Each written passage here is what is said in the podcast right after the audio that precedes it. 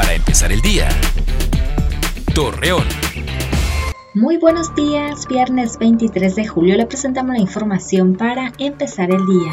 Para este próximo ciclo escolar, Rodolfo Silva Esparza, representante de la Asociación Nacional de Escuelas Incorporadas, informó que escuelas particulares y públicas de Coahuila podrán comenzar con sus actividades educativas presenciales al 100%. Este día iniciará la aplicación de la vacuna contra el COVID-19 para personas de 30 a 50 años de edad y mujeres embarazadas en el municipio de Lerdo. Al respecto, Humberto Sánchez, director regional de programas para el desarrollo del Distrito 03, mencionó que se contará con tres módulos en diferentes puntos de la ciudad.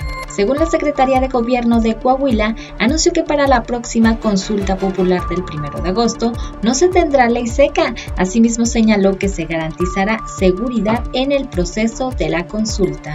Hoy es el Día Mundial contra la caza de ballenas y delfines. Su propósito es erradicar los peligros a los que están expuestos, así también crear conciencia sobre la protección y conservación de estas especies marinas. Para este fin de semana, la Comisión Nacional del Agua pronostica para la comarca lagunera valores mínimos de los 23 y máximas de hasta los 36 grados centígrados, con cielo nublado a despejado y viento moderado. Acompáñenos con toda la información dos minutos antes de las 8 de la noche por Mega Noticias.